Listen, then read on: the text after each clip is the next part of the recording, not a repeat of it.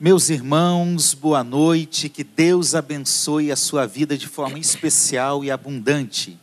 É isso aí, mais uma sexta-feira e nós estamos aqui para o nosso papo teológico.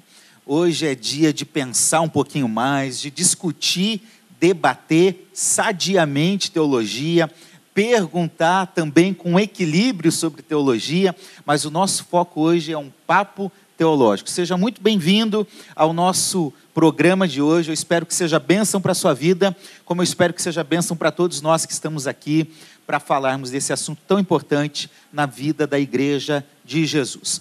Mais uma vez, o quarteto aqui está se repetindo. Eu quero apresentar aqui o pastor Ayrton, pastor da nossa igreja lá de Nova Iguaçu, professor do IBM. Pastor, boa noite, seja bem-vindo mais uma vez. Boa noite, que Deus abençoe sua vida. Nós estamos mais uma vez aqui reunidos para que Deus abençoe a sua vida nesse papo teológico. É, é bom que a gente pense que nós que estamos aqui conversando não somos unânimes em todas as questões, nós também discordamos, mas na, em questões secundárias. Então, é, já desde já deixo um esclarecimento. De, pode ser que de vez em quando aqui. Por isso que a gente está numa distância é, segura. Né? Mantém-se uma distância segura. Não é só por causa do corona, não. Não, né? não é só por causa do corona, não é só por causa do corona, não. Mas é, com certeza, com muito respeito, podemos discordar sim, mas nas questões essenciais nós pensamos da mesma forma. E pastor, está também pastor Patrick. Boa noite, pastor. Boa noite, pastor Acir, pastor Ayrton, pastor Marcelo. Boa noite a todos vocês que estão em casa, estão nos assistindo junto nesse papo teológico, né? Mais um. Um dos propósitos desse debate, desse bate-papo aqui é, é, fomentar em você o desejo de crescer em conhecimento do Senhor, porque seminário bíblico é muito bom. E essa coisa de que seminário esfria a gente, falamos sobre isso na sexta passada, isso é uma mentira. Não é, é um engano. Conhecer ao Senhor e prosseguir em conhecê-lo é uma bênção. Também, pastor Marcelo que é pastor, teólogo, músico, né? é multitarefa. É difícil, né? Deus abençoe, flautista, pastor. Flautista, esposo, é, avô, pai, avô, pai. É. Meus irmãos, boa noite. É um prazer estar aqui com vocês. Eu faço minhas as palavras do pastor Ayrton quando ele disse que não somos unânimes, realmente não somos. Hoje mesmo eu estava batendo um papo com ele pelo WhatsApp, no qual nós não somos unânimes, mas tudo com muito respeito e com muita consideração e com muito amor. E eu acrescentaria também o seguinte: que além de nós não sermos unânimes, irmãos, é, nós não sabemos tudo. E eu me sinto muito honrado de estar aqui no meio desses varões de Deus que desse erudito aqui tem muito mais capacidade do que eu. E se eu não souber responder uma pergunta, eu não vou ter o menor acanhamento de dizer não sei. Se você tiver paciência, eu vou chegar em casa, na minha biblioteca, vou pesquisar, depois eu te respondo. Porque tem coisas que realmente a gente não sabe, né, pastora C? Não sabe, é, graças a Deus. E graças a Deus por isso. E eu acho que um, um, bom cristão e um bom teólogo é aquele que fala assim: Isso eu não sei responder. É verdade. E é. tem coisas, além disso, que não tem resposta. Hoje mesmo eu estava meditando num versículo lá no profeta Isaías que diz assim: Verdadeiramente tu és Deus misterioso. Então, tem coisas meus irmãos, que nós não sabemos, que nós não sabemos e vamos ter que dormir com isso, convivendo com isso. Se você for perguntar sobre a Trindade, eu já te digo, não tem como entender.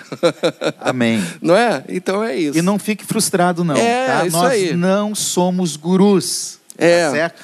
Agora, uma coisa que nós sempre vamos tentar fazer, pastor Marcelo, é mostrar como a Igreja Missionária Evangélica Maranata pensa sobre alguns assuntos e principalmente aqueles que são fundamentais para a nossa vida cristã e para a nossa vida como igreja. Isso a gente vai é, tentar sempre sim, fazer. É sim, verdade? amém. Vamos orar para que Deus conduza o nosso papo? Teologia sem oração é mera especulação. Então nós precisamos orar para que Deus conduza o nosso papo teológico e conduza você aí na pergunta que você vai trazer para nós hoje. Pastor Marcelo, por favor.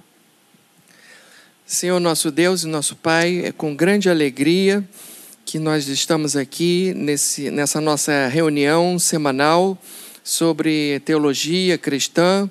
Não é a teologia secular, não é a teologia que é uma vã especulação da mente dos homens, mas a teologia que está fundamentada, que está baseada na Bíblia como fonte de autoridade. Então nós partimos do pressuposto de que a palavra de Deus é a nossa fonte de autoridade, inquestionavelmente, e sobre esse alicerce da palavra de Deus, nós construímos a nossa forma de pensar, o nosso pensamento cristão.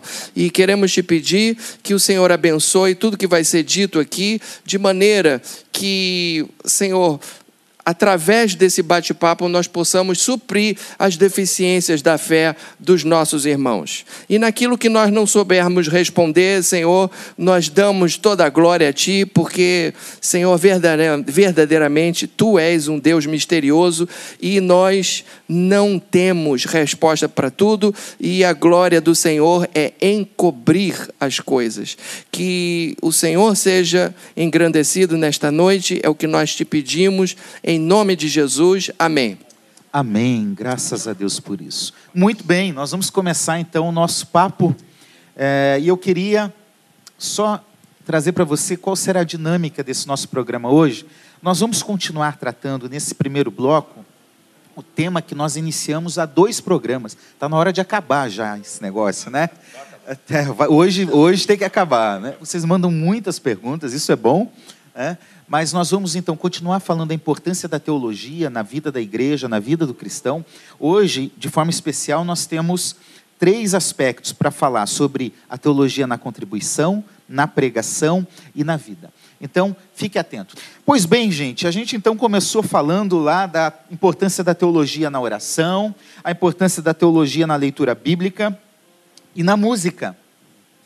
Tudo isso faz parte da vida cristã mas também faz parte do culto que nós prestamos a Deus. Quando nós estamos em culto, nós temos um momento da leitura bíblica, nós temos um momento da música, nós temos um momento da oração, e agora a gente entra em outro momento que também é um ato de culto, é um ato de adoração, que é a contribuição. Então, vamos lá, Pastor Patrick, me diga o que, que o senhor pensa disso, qual é a importância da teologia na contribuição? Bem, eu creio que a importância é grande, como em todas as áreas da teologia da vida cristã. A nossa igreja na Maranata, a gente tem um costume muito legal, um dos costumes muito legais, que é, na, que é dizer, quando nós ofertamos ao Senhor e dizimamos, que nós não, não paramos o culto para ofertar. Né? Nós, é parte do culto. Aliás, culto é ofertar. Culto não é receber desde que culto é culto, lá no começo, é, Abraão foi ofertar, foi cultuar a Deus. Hoje as coisas estão um pouco invertidas. E dentro dessa oferta também tem a parte material. A primeira coisa que eu gostaria de colocar para abrir aqui o bate-papo, que eu não vou monopolizar, eu queria dissociar, tentar dissociar a oferta ou dízimo, a parte financeira. Vamos entrar no dízimo, por exemplo. Dissociar da lei mosaica. Porque ouve-se muito, eu creio que vocês ouvem também, que o dízimo, por exemplo, é da lei. Eu queria tentar dissociar, porque a gente vê, no caso de Abraão com Melquisedeque, apenas como um exemplo, que a prática do dízimo ela é anterior à lei. Então não tem a ver com a lei, ainda que tenha, quando a lei veio, ela, tenha, ela passou a ser também praticada durante o tempo da lei. Então, primeiro eu queria dissociar da lei, para começar. Então, a, a, a oferta, a, o dízimo são, são princípios. E princípio não é regra, é princípio. Regras podem ser mudadas, princípios não se mudam. O que vocês pensam disso? Pastor Marcelo, acho que essa pergunta é para o senhor que sabe tudo. ah, vai nessa. É, eu estava, alguns dias atrás, é, lendo o livro de Êxodo. Aliás, eu já falei sobre isso na, na semana passada. E antes que a lei fosse dada a Moisés, Deus ordenou ao povo que ofertasse. Depois eu percebi algo muito interessante, que a Bíblia diz o seguinte: que então toda a congregação dos filhos de Israel saiu da presença de Moisés. Não se diz quanto tempo é, eles saíram da presença de Moisés, mas eles devem estar pensando: puxa, Deus nos tirou do, do Egito, Deus fez com que nós tivéssemos o maná ao longo de toda essa trajetória, então, puxa vida, nós nós temos que ofertar para esse Deus. Isso não está no texto, mas está nas entrelinhas. Não é? Então, o princípio é esse. Então, depois que eles saíram da presença de Moisés, que a gente não sabe quanto tempo foi, diz a palavra do Senhor que então veio todo homem cujo coração o moveu e cujo espírito o impeliu e trouxe a oferta ao Senhor. Então, não somente Deus ordenou que o povo ofertasse, isso antes da lei ser dada, e Deus inspirou o coração dos ofertantes. Provavelmente colocando no coração deles: puxa, o Senhor nos tirou com mão poderosa de lá do Egito, o Senhor nos proveu a, a nossa alimentação, o Senhor nos tem, tem sido é, é, esse Deus maravilhoso, por causa disso nós vamos ofertar. Então, não é uma lei, mas é uma uma demonstração de gratidão ao Senhor. Então, Deus inspirou o coração dos ofertantes, mas Deus também capacita aqueles que recebem a oferta para administrar aquilo que foi recebido. E mais, a gente, mais adiante a gente vê que Deus levantou um homem chamado Bezalel e Deus é, levantou também um outro, a Oliabe, que pegou aquela quantidade enorme de ofertas e transformou aquilo ali no tabernáculo. O que era o tabernáculo? É onde se fazia é onde se implementava a adoração a Deus. Naquela época era uma adoração cruenta, através de sacrifício de animais. Hoje é o sacrifício espiritual. Então, eu, eu creio que isso daqui é, está, está válido tá para claro. os Está tá claro. A questão é, eu já vou passar pastor Ayrton, até tem uma pergunta aqui que a gente já vai aprofundar isso, mas a questão, Deus precisa do nosso dinheiro? Deus precisava? Deus não precisa do nosso dinheiro. Então há uma implicação espiritual no ato que é para além da oferta em si. Aliás, Aleluia. estava falando de Abraão, mas o primeiro culto não teve louvor, não teve pregação, não teve nada além de oferta, de oferta. Abel e Caim. E uma oferta Deus aceitou e a outra ele rejeitou. Ele rejeitou. Porque, veja, que a importância não está no, no, no objeto. O objeto é uma consequência de uma decisão do coração. E é por isso que uma teologia sadia acalma meu coração para eu ofertar. Porque vamos ser sinceros, é mais fácil cantar, é mais fácil bater palma, é mais fácil vir fazer alguma coisa, servir de alguma coisa. Alguém já disse, brincando, que a última área que se converte na vida de alguém é o bolso. É o bolso. É? é o primeiro a se fechar e o último a se converter. Então, é, eu, eu creio que a maioria que está nos assistindo são membros da Igreja Missionária Evangélica Maranata, conhece a lisura da nossa igreja, a responsabilidade, o comprometimento. É, é claro que nós sabemos que esse também é um meio que muitos usam aí para para manipular, banalizar, Exatamente. usam equivocadamente, usam textos equivocadamente, mas nós entendemos então que, para além de um momento ou outro, uma teologia bíblica da contribuição mostra que ela é anterior à lei, ela é anterior ali ao contexto da lei de Êxodo e é um princípio da vida. Pastor Ailton, o que, que o senhor tem a dizer sobre isso? Sim, é, nós temos aqui é, é, a Bianca Carioca. Bianchi, Bianchi. Bianchi, né? Bianchi, Bianchi é lá do Recreio. Um abraço, Recreio. Bianchi. Bianchi, Deus te abençoe, querida. Ela faz uma pergunta aqui. Ele, ele. Ele. É Bianchi. Bianchi. É, é, eu estou com dificuldade de, de enxergar aqui. Que é o meu óculos? Não, é por causa das luzes mesmo aqui. Mas ela diz assim, olha, as tuas orações e as tuas esmolas, esmolas subirão para a memória diante de mim. Atos 10, 4. E ela faz uma, ele faz uma pergunta, né? De acordo com esse versículo, podemos entender que a contribuição é um ato espiritual? Olha só. Nós, eh, quando a gente vê João capítulo 4, quando Jesus diz que vem a hora e já chegou, em que os verdadeiros adoradores adorarão ao Pai em espírito e em verdade. Eu, particularmente, entendo que tudo que nós fazemos, o cristão, tudo, essa é a minha opinião. Tudo é espiritual. É espiritual. Aleluia. Como eu me comporto como pai, como marido, como eu me comporto Isso. como funcionário, como eu contribuo nas coisas de Deus, é, é, como eu louvo na igreja, como eu prego, é, como eu discuto. Tudo é espiritual. Não tem como dissociar a vida de um cristão da espiritualidade, porque tudo vai se refletir. A contribuição aqui, o texto diz claramente que as contribuições, o texto está explícito, não precisa nem muita interpretação. A pergunta? Subi, né? É, a pergunta. Subiram para a memória. Então significa que Deus estava registrando aquele ato. Então, é, é, é, eu particularmente entendo que eu nunca, eu sempre é, estudando sobre dízimo, oferta, essas coisas, vi como um princípio justo, proporcional, abençoado. É, é, a pessoa que não entende que isso que está sendo feito aqui é espiritual, que nós estamos conversando, não, ali é espiritual, mas o pessoal do som, que a tá, técnica não, a é. técnica não, não foi espiritual. É espiritual. Não, é espiritual. É espiritual. Eles prepararam para a gente esse momento. E, e, tudo na igreja que é feito, até aquelas coisas mínimas que você não está vendo, inclusive aquele que chegou cedo para abrir a porta da igreja, que não é contribuição, é espiritual. O culto vai acontecer porque alguém ajudou a carregar a cadeira. Então, a contribuição é espiritual. Como tudo, na minha opinião, na vida cristã, nós, eu não creio que Deus quer meus 10%. Na verdade, eu creio que Deus tem os meus 100% de dinheiro.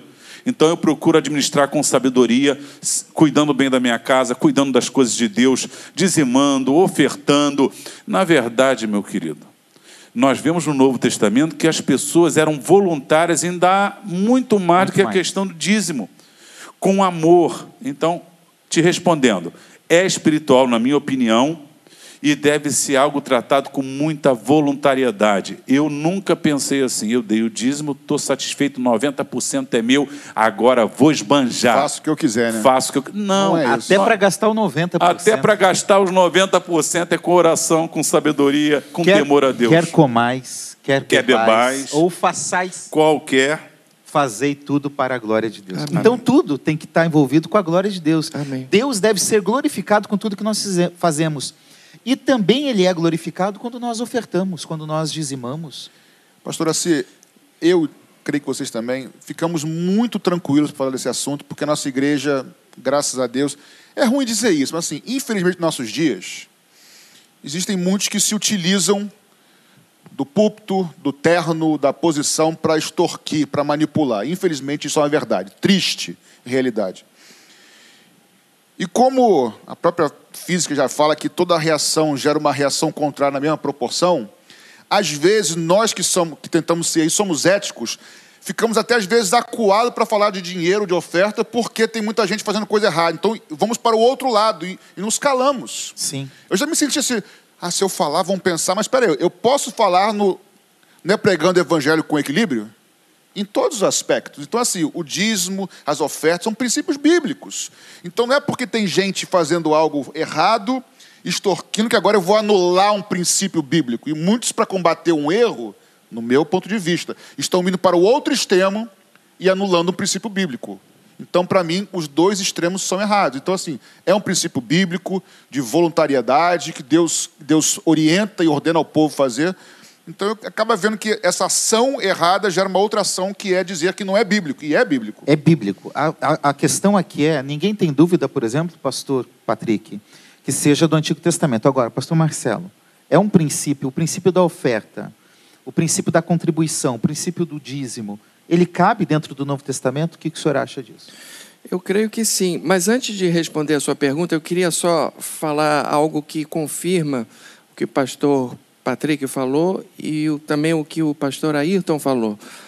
E é o seguinte, nesse texto que eu, que eu citei aqui, de Êxodo capítulo 35, a gente vê que os filhos de Israel traziam como oferta, alguns traziam ouro, alguns traziam prata, alguns traziam peles de animais, outros traziam é, metais preciosos, é, além de metais preciosos, é, outros, outros objetos que na época é, tinham muito valor. Isso significa o quê? Que cada um dá o que pode, de acordo com a bênção que o Senhor lhe tiver dado.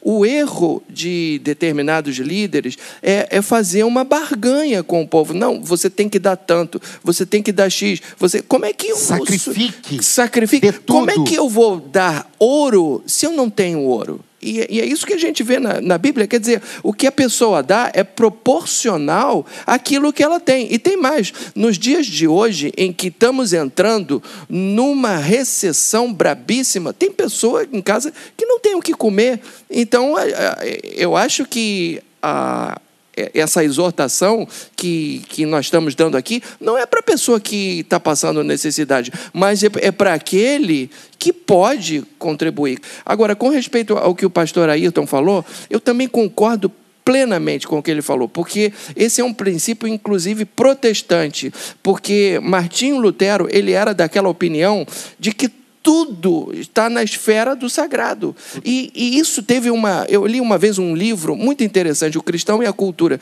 que o autor ele dizia o seguinte: que isso teve uma repercussão até mesmo na arte. Vocês vejam só que os pintores do, do Renascimento, aqueles pintores holandeses, eles pintavam o quê? A moça com brinco de pérola, a moça derramando vinho numa jarra, a criança brincando.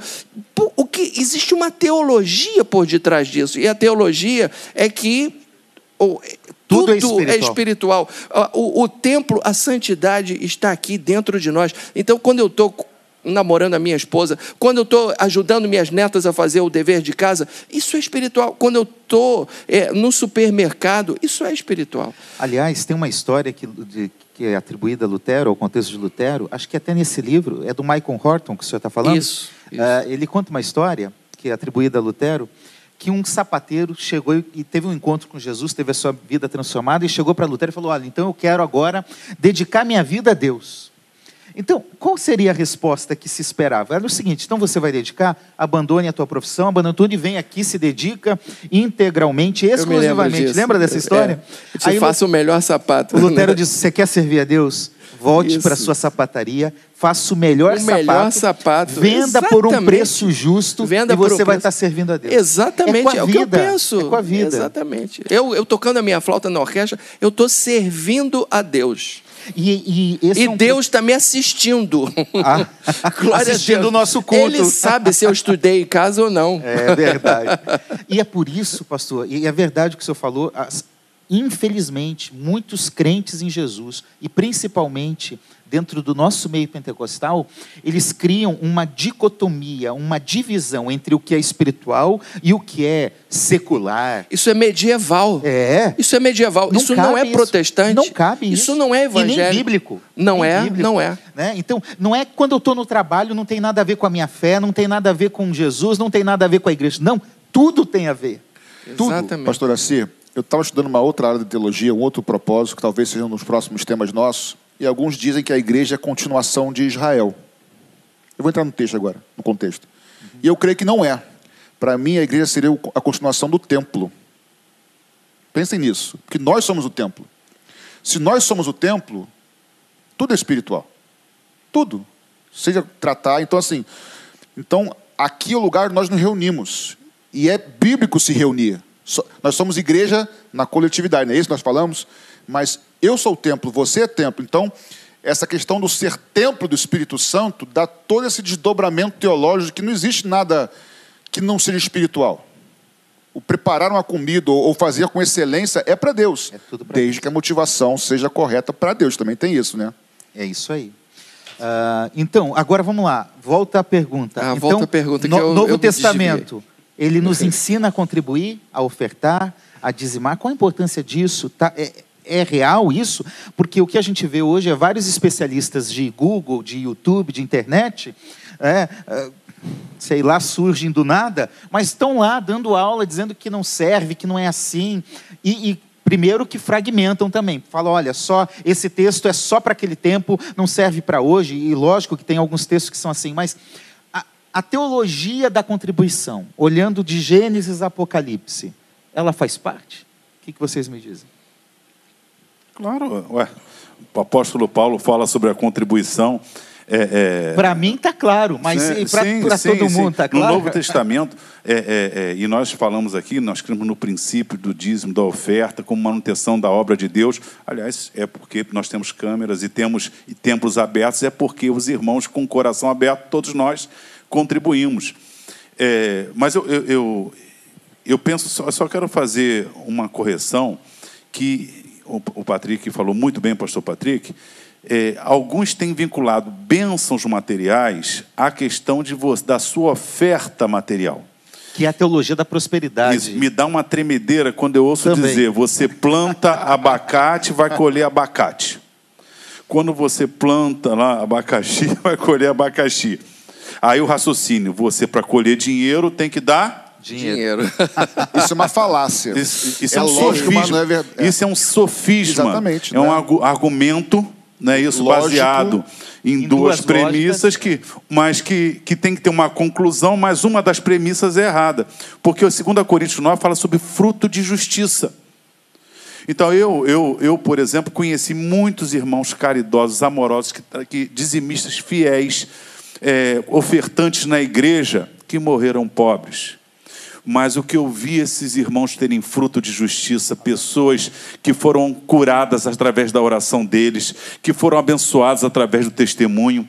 Então, é, é, eu quero, já falando sobre o Novo Testamento, fala sobre contribuição, mas não, não, não vincularmos as bênçãos de Deus à questão da contribuição. Há pessoas que eu conheço que são negligentes na ajuda financeira à igreja e a pessoas, e, e aparentemente as coisas dão certo para elas financeiramente. E há pessoas que são abençoadoras, que se desdobram, que cuidam, que socorrem os irmãos e continuam pobres. Então eu quero dissociar. É neotestamentário, mas para mim, o retorno de Deus não necessariamente é na questão financeira. Deus não é um banco. Não, não, não é um banco. É um banco. Deus nos retorna com paz no coração. Eu dei um prato de comida, não quer dizer que Deus vai me levar para o restaurante no outro dia. Eu vou ter a alegria de ter uma pessoa com comida à mesa. E aí está é a importância de uma boa teologia para ofertar. Não oferta e não dizima quem não consegue ter uma boa teologia cristã, uma boa percepção porque o coração está preso em alguma coisa, tem alguma coisa aprendendo aí. Mas aquele que tem uma fé genuína, sincera, não interesseira, de barganha, de troca, ele não tem problema em, em, em não ofertar. Tem problema, não. Né? Eu, eu, lembro que quando eu comecei no ministério pastoral, eu até tive um momento em que eu fui, eh, eu me dedicava exclusivamente à igreja, eu fui sustentado. Depois disso, eu nunca mais precisei é, precisei não, nunca mais estive pastoreando de forma integral. E eu nunca, e eu nunca tive problema de ofertar e dizimar, mesmo eu não tenho, eu não recebo nada, mas eu entendo e sempre vi essa questão como fundamental. Então, você, alguém poderia estar falando, ah, vocês estão falando porque são pastores, vocês têm interesse nisso, mas não é. Eu não, eu não recebo salário da igreja.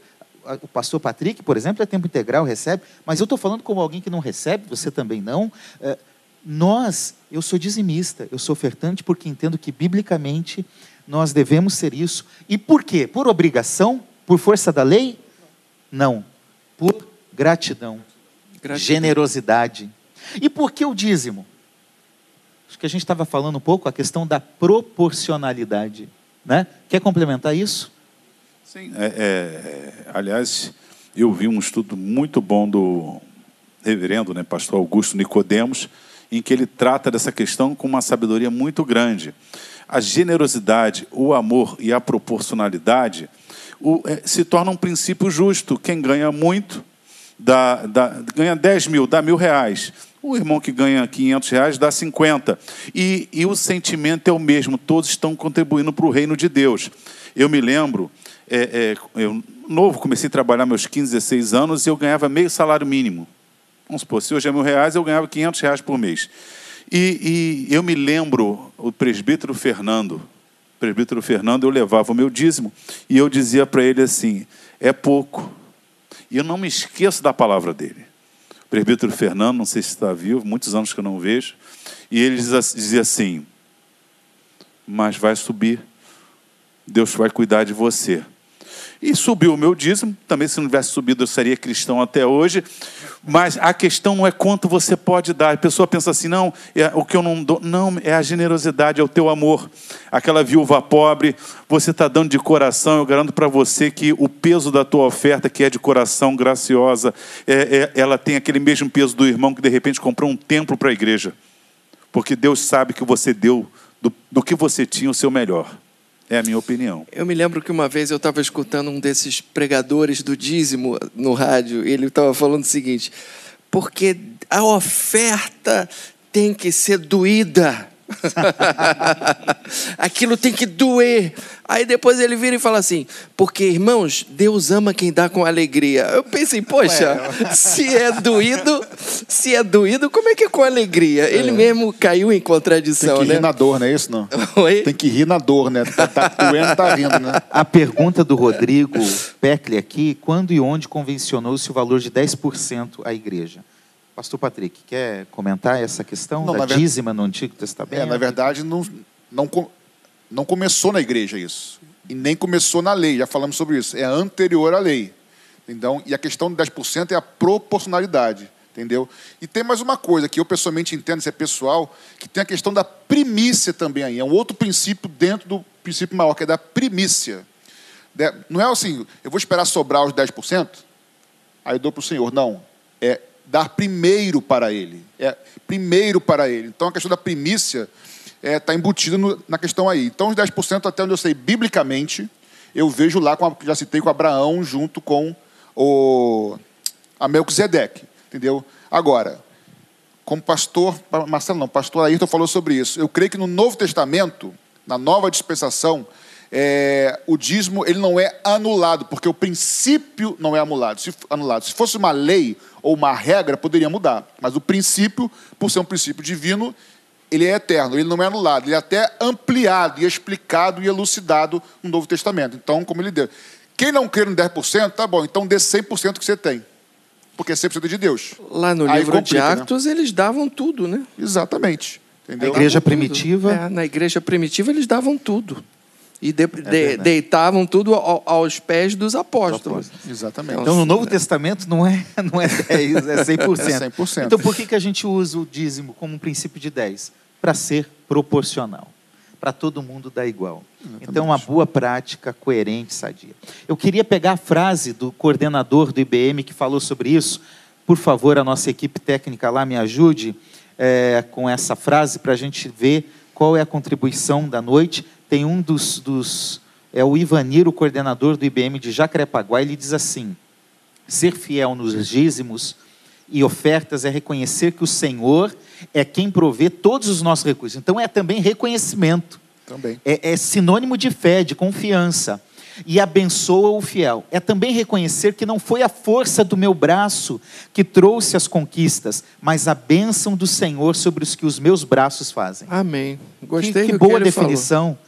É, é uma gratidão, Senhor, tudo que eu tenho é teu. O homem não recebe nada do céu, não recebe nada se do céu não lhe for, for dado. dado. Então, é o que o Ivanir está falando, eu recebi tudo de Deus, eu só estou devolvendo parte do que já é dele.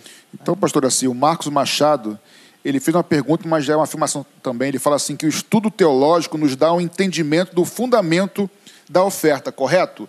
Correto, não só da oferta, como de tudo, toda a prática da vida cristã, a teologia busca embasar, né? embasar é, as práticas, trazer a teoria para que a prática tenha fundamento. E na oferta não é diferente. Então já falamos aqui sobre primícia, sobre gratidão, sobre reconhecimento, sobre voluntariedade, sobre generosidade, inúmeras coisas. Então a, a teologia tem essa importância, não só nesse assunto, como em todos, de embasar e dar alicerce para a prática cristã.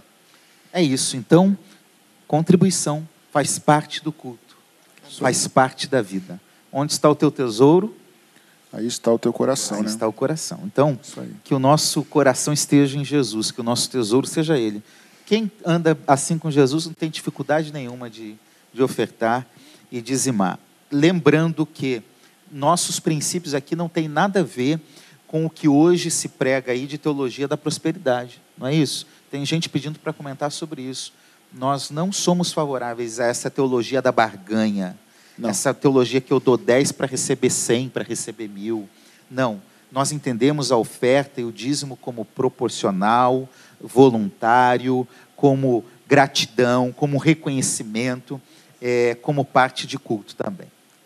Ok? Só, uh, pastor, uh, sim, um minutinho. É a Cláudia Medeiros que fala assim: que tal falar um pouquinho da teologia da prosperidade?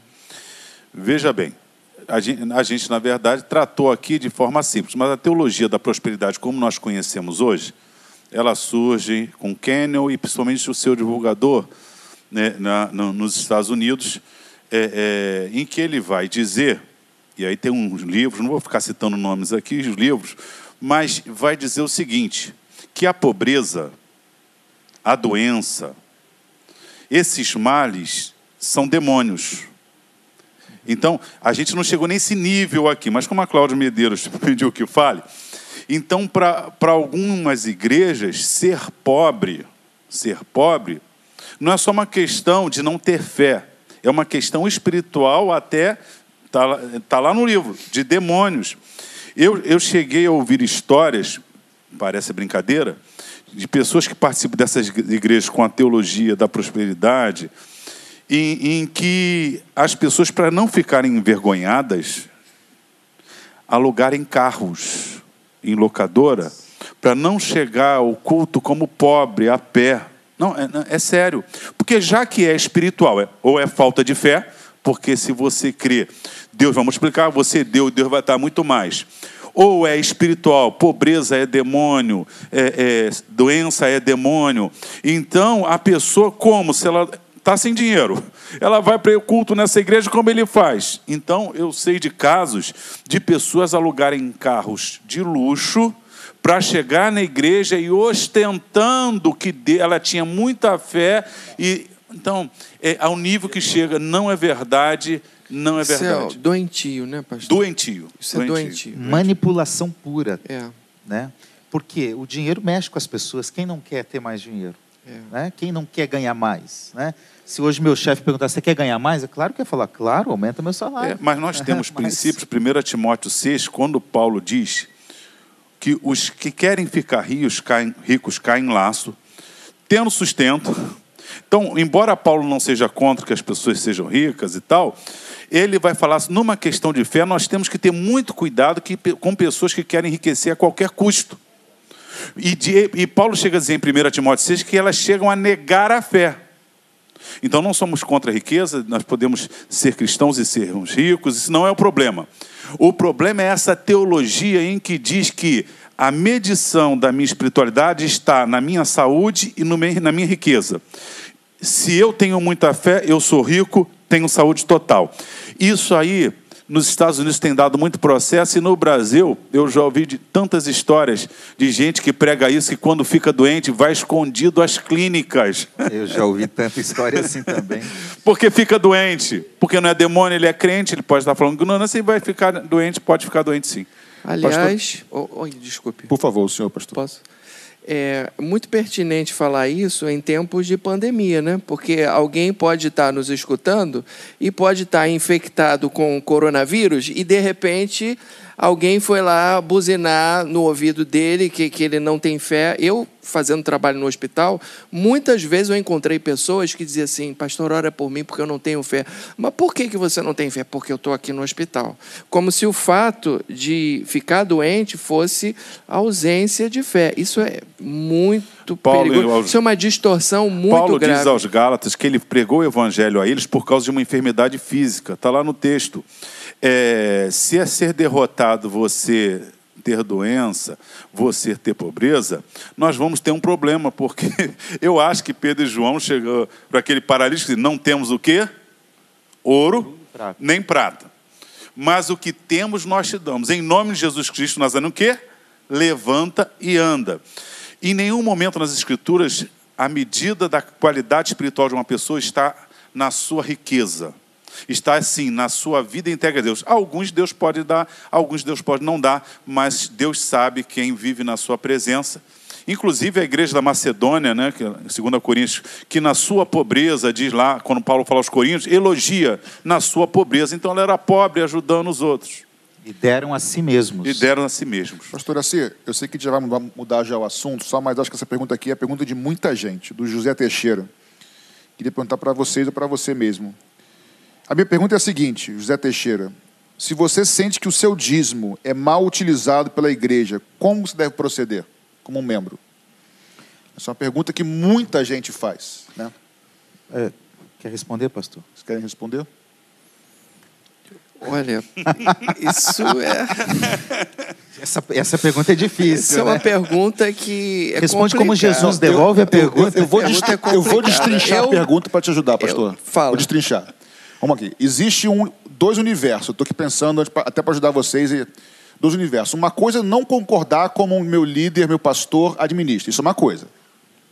Outra coisa é eu ver é, que esse líder na igreja que eu estou, aí eu vou usar termos mais pesados, é um pilantra, é um safado, parará, como tem muitos lugares. São duas realidades diferentes. Porque hoje eu vejo, ah, não concordo com o pastor, sai da igreja. Aí, aí passa dois anos na igreja. Ah, também não concordo. Aí sai e fica pulando de igreja. Sim. Aí, para mim, isso aí totalmente é, é, outra história, né? Não concordar. Ele Mas usa a... uma palavra aí, pastor Patrick, que você sente, olha. Ó, você a... sente que o seu dízimo é mal utilizado pela igreja. Esse mal o utilizado. O que eu sinto, primeiro é o que eu sinto. Exatamente. Será que tem razão? É isso que eu estou falando. Né? É. Porque assim, se eu estou sentindo algo e está meio estranho, eu, a primeira coisa que eu faria, que é um princípio bíblico, é vou conversar com o pastor. Isso. Pastor, eu estou achando isso, estou sentindo isso.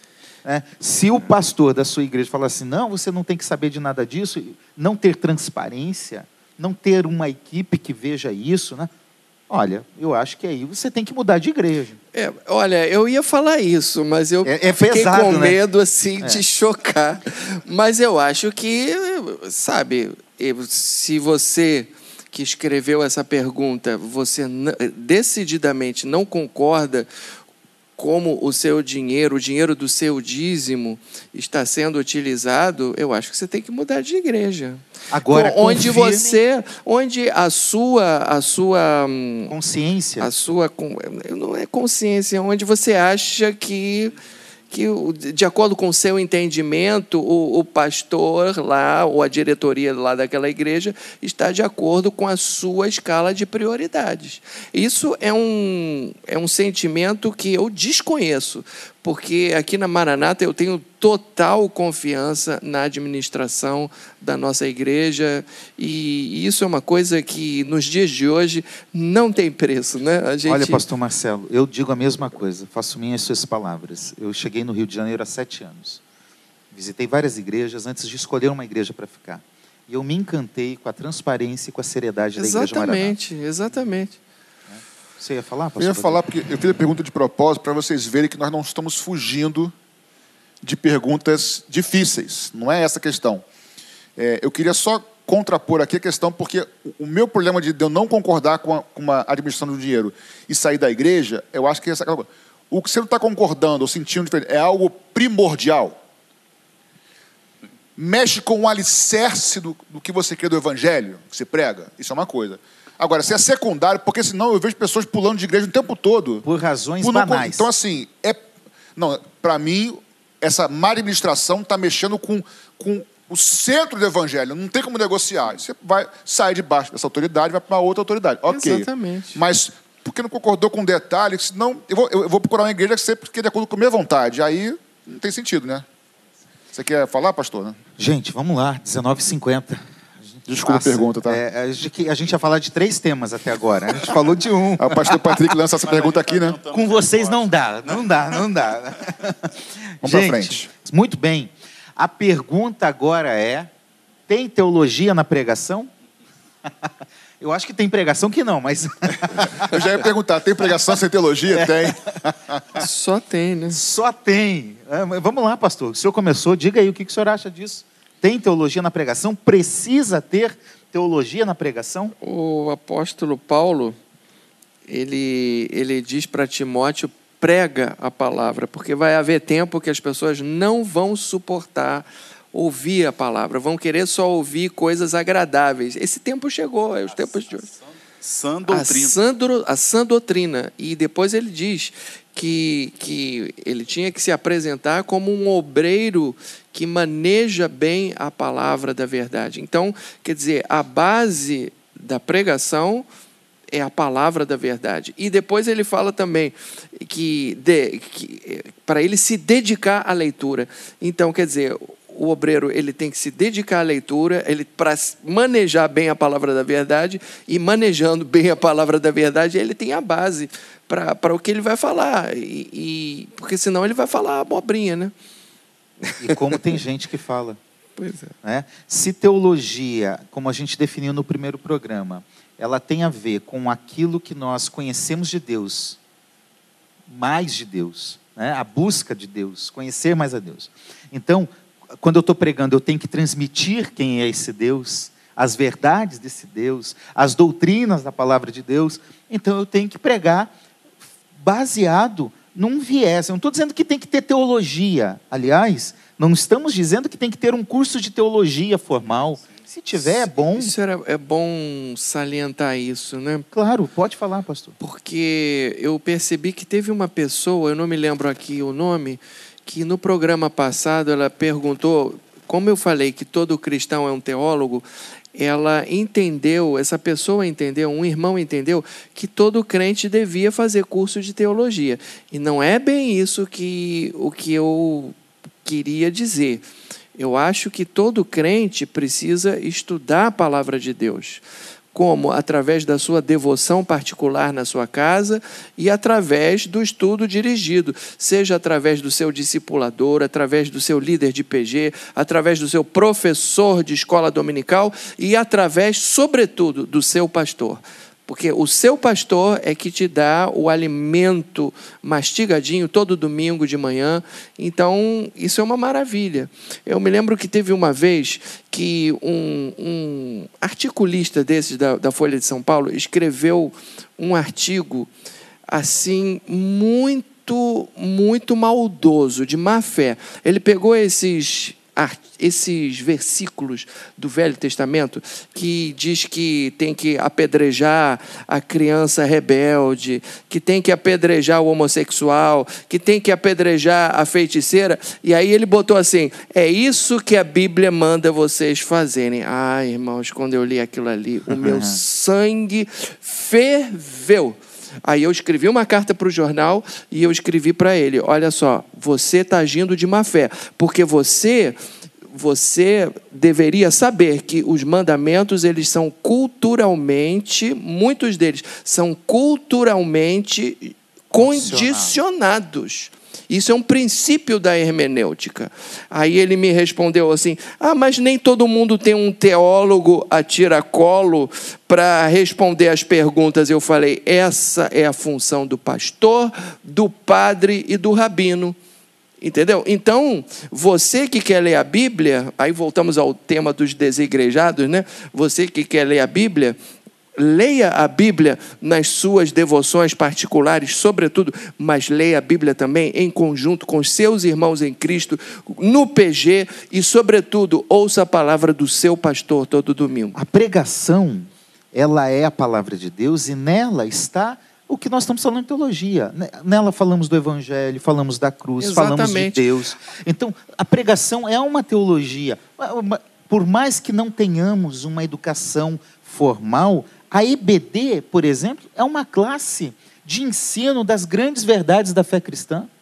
E que ali a gente tem, de uma forma ou outra, um pouco de teologia. É, eu quero pensar o seguinte: a teologia na pregação. Nós temos que ter cuidado, existe pessoas que tiveram um, um, um, estudo mais, aprenderam a preparar um sermão, fizeram aquele sermão com introdução, desenvolvimento, conclusão, uma pregação né, mais elaborada é pregação. Mas a pregação do indivíduo que hoje veio aqui à igreja, aceitou Jesus, nós dissemos que teologia você pratica desde que se converte. O indivíduo aceitou Jesus. Ele não sabe a Bíblia para preparar sermão, para fazer dividir por tema, mas ele sabe que Jesus é o único Salvador. Então ele vai pregar dentro do limite da, do seu conhecimento. Eu, eu imagino né, que Zaqueu, depois que Jesus partiu, o evangelho. Eu tenho certeza que Zaqueu, quando pregou, vai contar a história que Jesus falou com ele e ele desceu. Eu, eu tenho certeza que a mulher samaritana depois continuou contando a vida inteira a história. É o testemunho deles, né? Então, se a, a, não, a pregação é expositiva, ela é temática. Olha, isso é uma pregação mais elaborada que realmente, normalmente, a pessoa, ela não é que ela vai fazer o seminário tal, e ela, ela, ali ela vai aprender também. Mas eu conheço pessoas que não têm, que têm, não têm nem o ginásio. Excelentes pregadores, porque leem muito isso, a palavra de Deus, isso. muito. Oração, nós cremos que o Espírito Santo é ele que Jesus enviou para nos guiar, nos ensinar. Então, uma pessoa, eu, eu, por exemplo, tenho uma experiência, minha experiência, novo convertido, não sabia nada de Bíblia. Muitas vezes em casa eu lia a Bíblia, não entendia. Eu orava e pedia, Senhor, eu queria entender isso aqui. Eu ia para a igreja e chegava na igreja, o pastor pregava, o pregador, ele explicava aquilo que em casa eu orei. Isso foram muitas vezes. Então, o que você não pode ser é soberbo. Ah, porque eu aceitei Jesus, então eu já pratico teologia. Então eu leio a Bíblia e saio dizendo. E aí eu já, não, eu sei mais que o pastor. O pastor falou isso, mas é diferente. Não, querido, seja humilde. Aprenda. Comece a prestar atenção nas pregações, confrontando com as escrituras. Escritura, ó, pregação, escritura. E mesmo assim, com muito cuidado, porque você pode citar um texto fora de contexto. Satanás fez isso com Jesus. Ele citou textos isolados e quis desviar Jesus do sendo da vontade de Deus. Por isso, você não chega na igreja aceita Jesus, já é um teólogo e você define doutrinas. Você vai ter a sua igreja, o seu pastor, é, você ali vai aprender na sua escola bíblica. Então, eu noto hoje, não sei, eu aceitei Jesus, ficava lá prestando atenção, lia a Bíblia e estudava a lição. Eu noto hoje que eu tenho a impressão que muita gente já nasceu é, é, é, sabendo, sabendo, tudo. É, Os achismos de não, hoje. Não, é assim, mas não acho que é assim, não. É, eu não acho assim. Isso é o que a gente mais ouve. Eu fico assim, é. mas por que você não acha? Não, não, eu não acho. Eu li um texto isolado aqui e acho que aquilo responde toda a teologia do, do, assunto. E eu queria falar uma coisa, pastor, que é, eu, eu, a gente admira algumas pessoas, né, alguns pastores, a, a maioria deles são meus amigos, né, mas tem um pastor que eu admiro muito que durante 20 anos quase da minha caminhada foi quem me formou, me ensinou. Esse pastor não tem uma formação teológica dentro de um curso, mas foi o que mais me ensinou, mais formou a minha base bíblica de compreensão da fé, que é meu pai. Meu pai é pastor, não tem um curso formal de teologia, mas sempre pregou o evangelho, a verdade das escrituras, Glória a teologia a da palavra de Deus. E foi o que me formou, foi o que me ensinou. Então, para mim, a minha referência de vida pessoal e ministerial é meu pai. E eu, eu amo ouvir meu pai. Eu lembro que eu tinha sete anos de idade, eu deitava na cama, era fita cassete jovens, existia um negócio no passado que se chamava fita cassete, fita cassete. Né? que você apertava lá, um negocinho, play, play, play. Né? ficava rodando. Tá? Eu ouvia as mensagens do meu pai pregado, como eu cresci naquilo e que me estimulou a querer conhecer a Bíblia.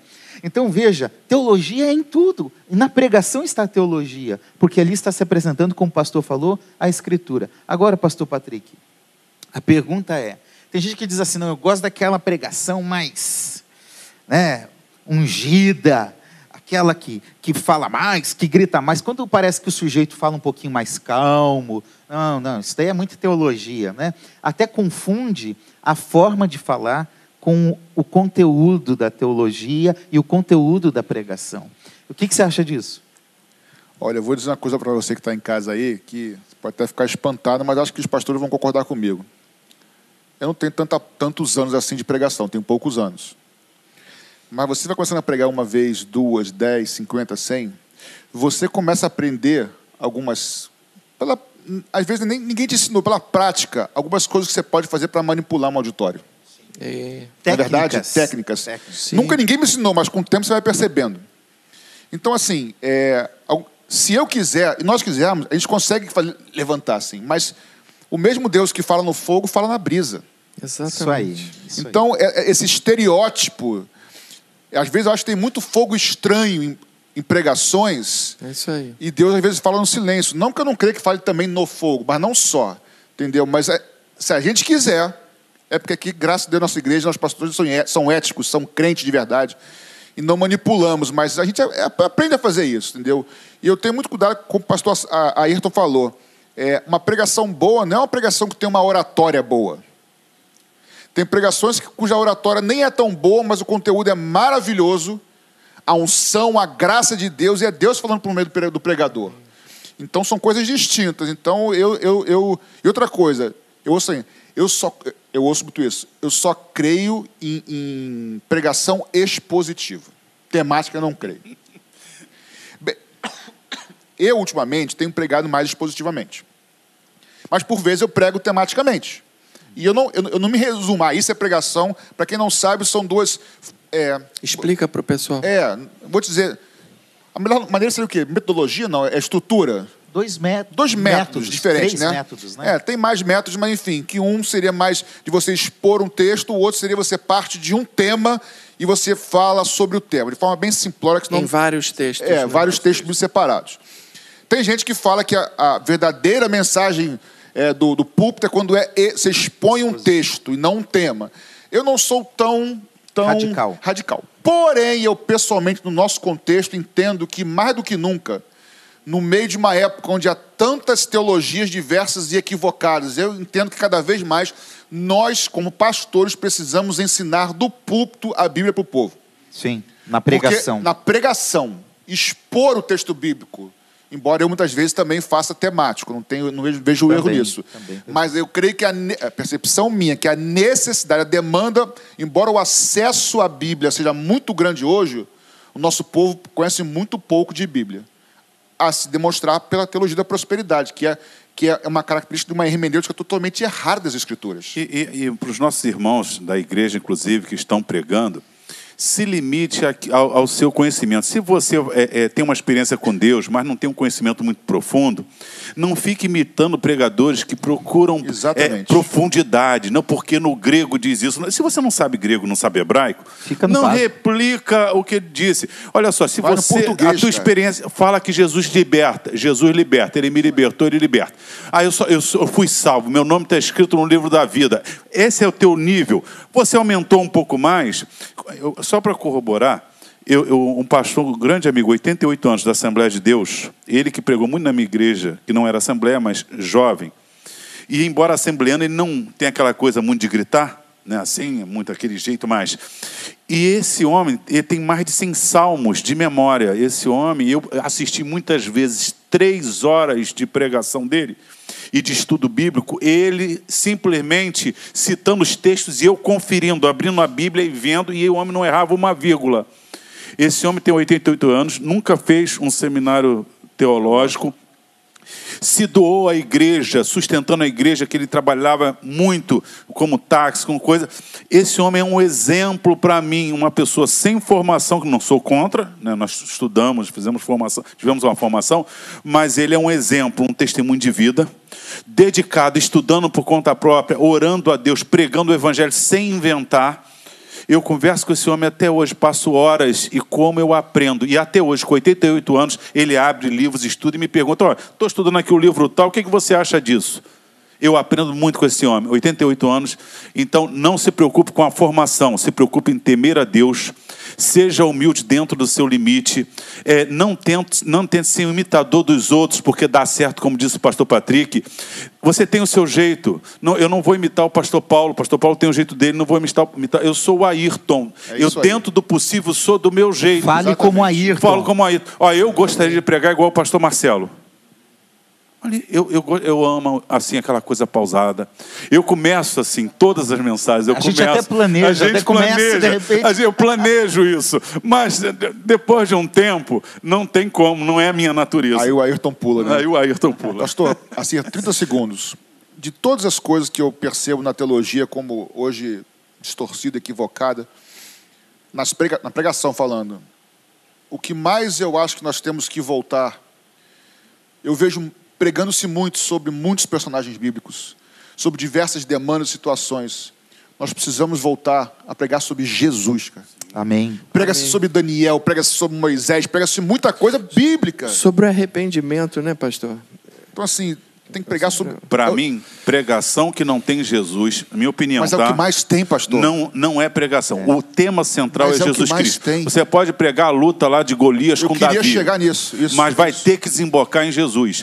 É, a gente, é, até porque eu não sou Davi, Deus não tem uma coroa para mim que eu vou governar Campo, Campo, Grande, que é onde eu moro. Eu não vou virar rei de Campo Grande.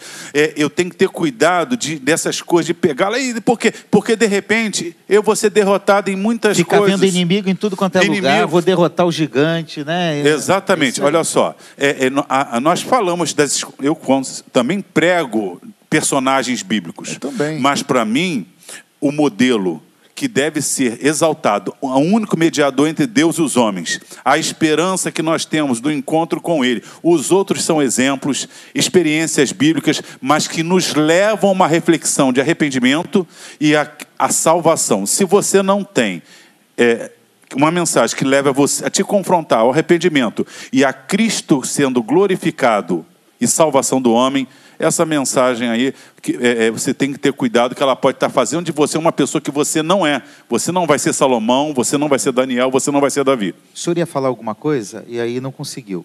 Que é, eu não me lembro. Não lembra? Mais. Não tá bom. não Vamos me voltar lembro. aqui. Em síntese, uma pregação teológica é uma pregação baseada no Evangelho. Você pode pregar sobre qualquer coisa, porque toda a Bíblia aponta para Jesus. A Bíblia é o livro de Deus que conta a história de Deus, do povo de Deus e da salvação que Deus oferece a esse povo. Então, em qualquer momento, você vai enxergar na história de Abraão, de Moisés, de Davi, de quem quer que seja, que ela tem que fechar no Evangelho, ela tem que chegar em Jesus. Esse é um, é um exercício que eu tenho feito em toda a pregação que eu tenho elaborado. Jesus, então, tem que ser, na teologia que a gente fala, tem que ser a chave bíblica toda a Bíblia tem que ser Jesus Cristo. E por que, que essas pregações são baseadas tanto em biografia? Porque nós vivemos uma época em que a teologia da prosperidade está ficando para trás e está na moda a teologia do coaching. Que é uma né? nova roupagem, na verdade. Que é uma nova roupagem, Isso. que é usar exemplos humanos, é, uma, é o humanismo, é o antropocentrismo entrando dentro da igreja, e aí fica se destacando as virtudes do ser humano, e não estou dizendo que não tenha que falar quando existe, Lógico. mas deixa Jesus de lado para destacar coisas só do homem. E perde o foco, perde a cruz, perde o evangelho, perde Jesus. E termina uma pregação em que parece uma palestra motivacional em que o cara acha que é o super-homem e não tem nada a ver com o evangelho. Aí tem que lembrar daquele livro do Paulo Romero, do pastor Paulo Romero, os super, super, super crentes. crentes. Super crentes. crentes. É, olha só, é, e outra coisa, Hebreus 11, quando fala dos heróis da fé, exalta aqueles que fecharam boca de leões e tudo, mas exalta também os que foram cerrados ao meio. Então, tudo bem, você pode ter Essa uma vitória. parte, ninguém gosta de lembrar. Exatamente. Você pode ter Deus te dar uma vitória, abrir uma porta de emprego. Nós cremos nisso, mas você pode ser morto. É isso aí. Esse é o evangelho. Sendo então eu não, fui, eu não fui derrotado, porque se, eu, se, Daniel caísse na boca, lá na cova dos leões e morresse, ele estaria exaltado. Hebreus 11 fala isso claramente. A, a mesma fé que me faz vencer coisas, me faz sofrer derrotas. É isso aí. Eu queria colocar a frase, por favor, a frase da, eu acho que é do Poxa, não lembro o nome agora de quem fez a frase sobre a teologia na pregação eles vão ajudar ajuda da nossa equipe técnica Isso. aí. Eu acho que é do Claudemir, uh, se não me engano. Está aí, pessoal da técnica, pode me ajudar com isso, por favor, Tayana.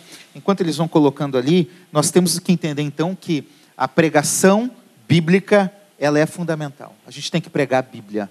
Se você perceber que está fugindo do tema, está fugindo das escrituras, e é possível usar as escrituras, mas não falar das escrituras. Para distorcer. Né? É. Distorcer as escrituras, né?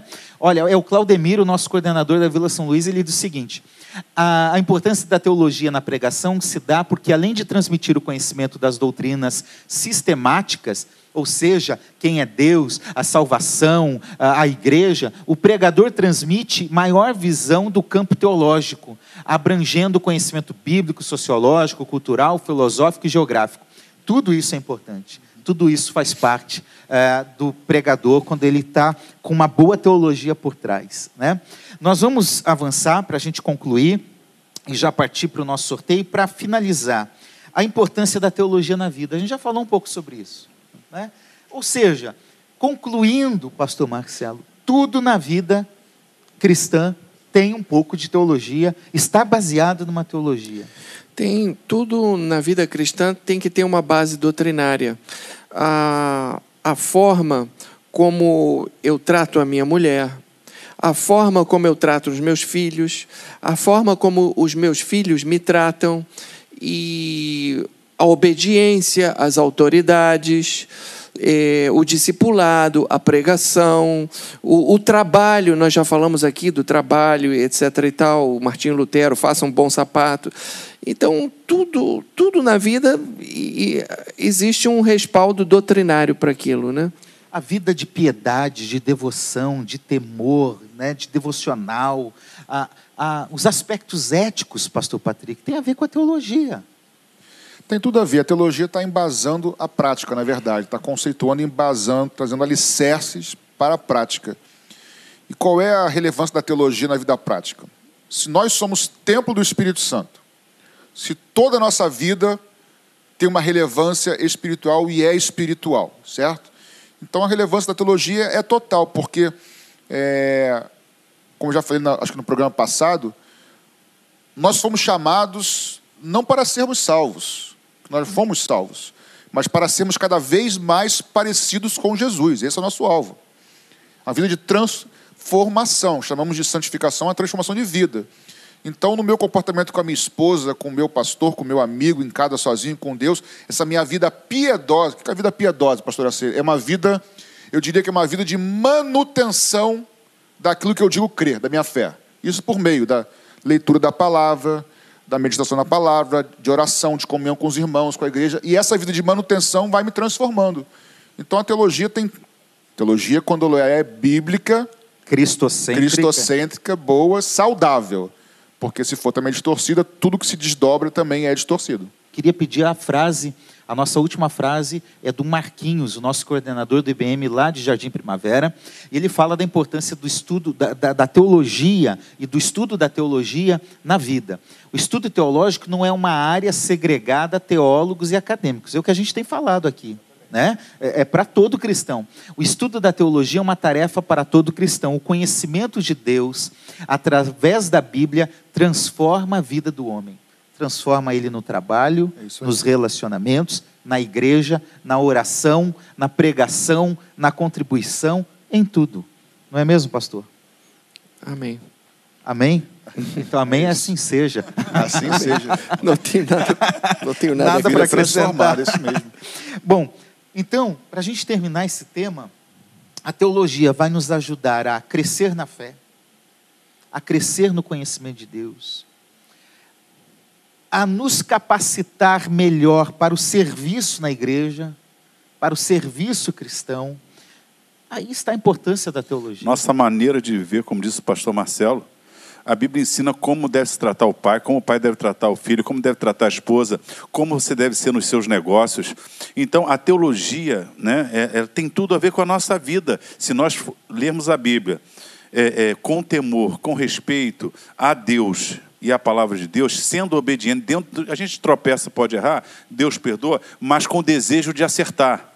É diferente de quem quer manipular para se dar bem. Nós tropeçamos porque somos humanos, sabemos o que fazer, às vezes tropeçamos, mas o nosso desejo é acertar. Paulo disse: Sede meus imitadores, como eu sou de Cristo. Sede, pois, imitadores de Deus como filhos amados. Nós temos exemplos. Paulo é um exemplo, João é um exemplo, Pedro é um exemplo. Pastor, assim um exemplo, eu sou um exemplo, pastor, mas o modelo é um só, Jesus. Jesus, é isso aí. Muito bem, meus irmãos, nós vamos caminhar aqui para o momento final. Nós vamos orar, nós queremos orar por você, orar por sua família, orar por aqueles que estão enfermos, por aqueles que estão preocupados, por aqueles que estão com medo, que estão ansiosos, para que Cristo traga paz ao seu coração. Então nós vamos fazer esse momento da oração. Eu quero pedir ao pastor Ayrton para conduzir essa oração. Se você tem agora uma causa a apresentar ao Senhor, esse é o momento de você apresentar junto conosco Pastor Acê, antes de orar, eu queria só fazer uma observação. Que alguns dias atrás, uma irmã da nossa igreja, ela veio expor os seus sentimentos de ansiedade, de preocupação, de tristeza diante de toda essa situação que nós estamos vivendo no Brasil e no mundo. E ela falou assim: Olha, pastor, infelizmente as pessoas chegam para mim e dizem assim: Você não pode ter esses sentimentos.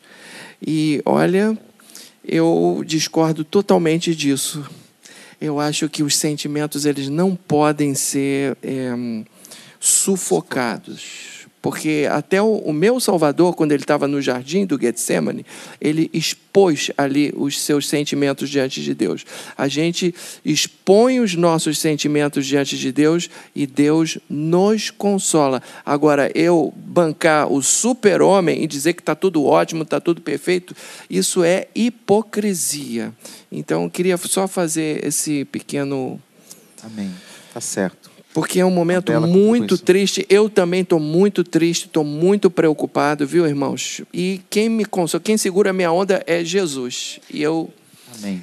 E eu, e eu jogo a bola lá para cima e ele me consola, sabia? Assim como ele me consola, ele consola você também. É, vamos orar. Vamos orar e Jesus chorou no, no, no, momento de Lázaro. Exatamente. O apóstolo Paulo disse que tinha tristeza sobre tristeza. A Bíblia não combate. O que, ela, que nós cremos é que Deus tem o poder de reverter no nosso coração, nos sustentar, nos consolar, nos renovar. E agora vamos praticar teologia na oração, no culto, no programa. Nós cremos que Deus pode tudo e nós cremos que Deus está em todos os lugares. Então nós vamos orar por pessoas que nem estão aqui. Então vamos praticar a teologia nesse momento, orando todos juntos. Ore conosco. Senhor, muito obrigado, porque sabemos se estamos aqui é porque o Senhor nos proporcionou. Tudo foi feito com muito trabalho por todos, mas é a tua bênção que faz todas as coisas acontecerem. Então te agradecemos por tudo. Te agradecemos, ó Deus, por cada participação e em especial agora, ó Deus, por cada pedido. Nós sabemos de tantas pessoas aflitas, ó Deus, como disse o pastor Marcelo, que estão tristes por muitos motivos. Nós pedimos por aqueles até que estão enfermos e, quem sabe, ó Deus, por aqueles que perderam algum ente querido. Eu creio que o Senhor tem poder de consolar os que choram o Senhor tem poder de, nesse momento, curar os enfermos. O Senhor tem poder de mudar a história de Senhor de algumas pessoas, ó Deus, transformando vidas.